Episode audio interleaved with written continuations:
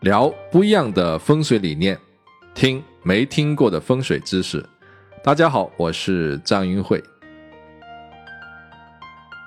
据说英国伦敦泰晤士河上有一座叫布莱克福尔顿的桥，这座桥呢原来是黑色的，每年呢总有很多人在这个桥上自杀，后来改成了蓝色，自杀的人明显就少了。最后呢又改成了粉红色。很长时间都没有发生过有人在桥上自杀的事情。国外一位心理学家花了三年时间研究色彩对婴幼儿智力的影响。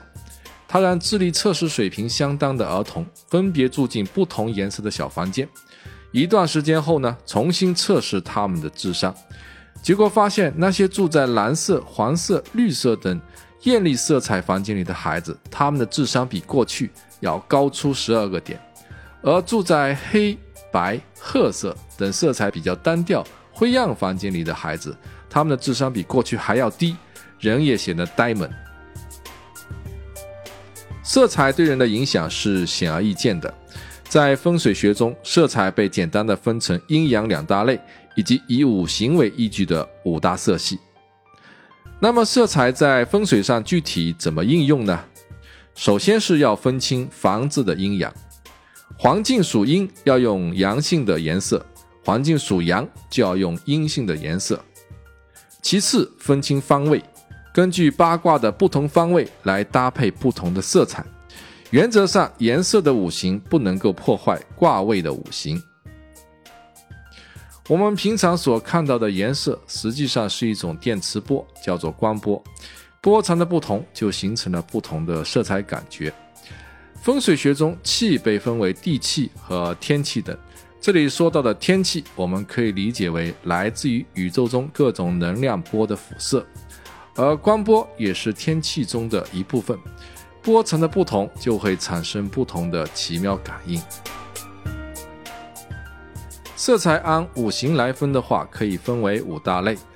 紫色、红色属火，蓝色、绿色属木，黄色、咖啡色、灰色系属土，白色和金属色属金，黑色、深蓝色属水。色彩按阴阳来分的话，五行属火、属木的颜色属于阳性，五行属金、属水的颜色属于阴性，五行属土的颜色本身阴阳平衡，属于中性。跟阳性的色彩搭配时偏阳，跟阴性的色彩搭配时偏阴。那如果阴阳再细分的话，紫色、红色就属于阳中之阳，绿色、蓝色呢属于阳中之阴，白色属于阴中之阳，黑色就属于阴中之阴了。一般阳性的色彩代表活跃、积极、主动的特性，但是阳性过多会有冲动的反应。为什么很多的快餐厅都用黄色系或者是红色系装修呢？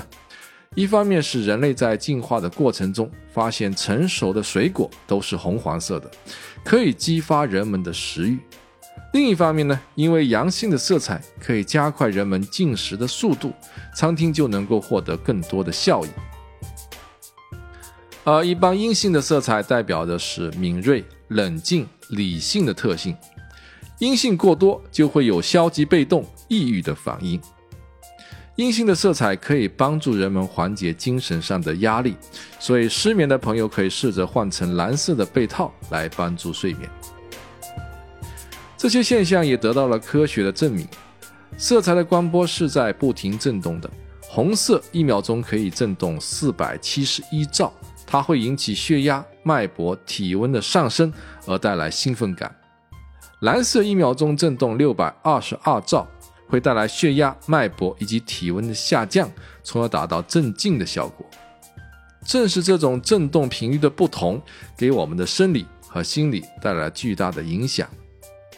有人曾经做过实验，让一个人进入红色的房间，让另一个人进入蓝色的房间，只告诉他们一个小时以后从房间里出来，但不给他们任何的计时器。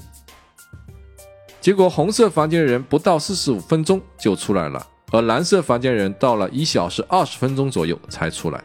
色彩的不同让人产生了时间长短不一的错觉。用阴阳来分析英国的那座桥，事情就变得简单了。桥下有河水，环境属阴，又加上桥的黑颜色是阴中之阴，就会让人产生极端负面的情绪。而后来改成了蓝色，最后又改成了粉红色，颜色由阴性变成了阳性，自然就减少了自杀的发生。色彩在风水中的应用，首先要分辨出房屋的阴阳属性，而房屋风水中比较重要的是看气的聚和散。比如说，房子在风口之上，四周没有围合，气就难以聚集，形成淡气局。这种房子极阴，一般不建议居住。但是如果条件有限，没有更好的房屋可供选择，可以用阳性的色彩作为风水的补救。因为这种四面吹风的房子会让人感觉非常放松，但是呢，长此以往，住在里面的人会对生活失去动力，没有目标，没有计划，没有激情，做一天和尚敲一天钟，人会变得越来越懒散，最后导致失败。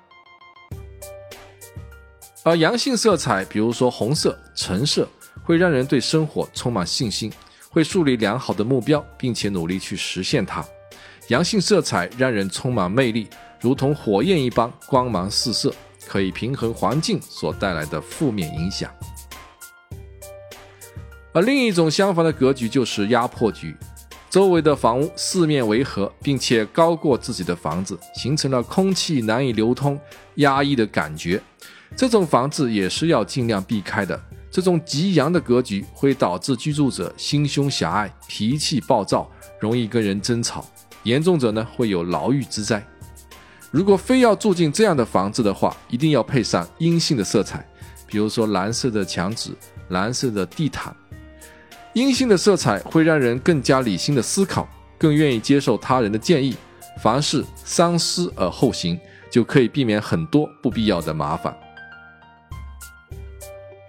在色彩的运用上，还有一个要点就是色彩的五行不能够破坏方位的五行。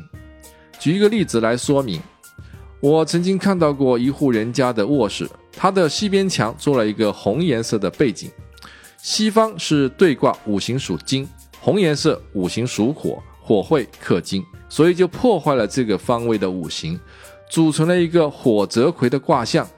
这个卦象具有口舌是非的含义。结果呢，这家人搬进去之后，两夫妻就开始吵架。吵到最后，男主人都不愿意回家睡觉了。最后呢，我建议他把那块红颜色改成米黄色。结果女主人一狠心，整个房间都改成了米黄色。改完之后呢，两个人居然和好如初了。具体的用法大家可以看后天八卦图就能够明白。有机会呢再细讲。那么像黑色这种极端的颜色，是不是就没有机会使用了呢？其实也不是绝对的，在某些特殊的情况下，使用特殊的颜色也能够起到很好的作用。刘立宏先生在他的《思考中医》这本书上讲了一个例子：一个重症肝硬化腹水的患者卧床不起，只能请一位曾医生上门来诊治。曾医生看病处方之后呢，还做了一个奇怪的举动，就是将病人家中一面墙整个刷黑。然后让病人住在这个房间里静养服药，结果病人很快得到了痊愈。黑色属水，必定与肾有关。刘立宏认为用五色治病这个经验值得借鉴。我们百分之八十五的感受来自于视觉，所见即所得，因此你所看到的一切都将影响你的人生。最后提醒各位，我照例会在微信平台上发布一个图文加语音的版本，以方便各位更加直观的理解。各位好朋友可以搜索微信公众账号“易会谈”，易是易经的易，会是智慧的会，堂是堂堂正正的堂。关注头像最帅的那个，就可以收到更多的相关信息了。感谢各位的收听，我们下周四再见。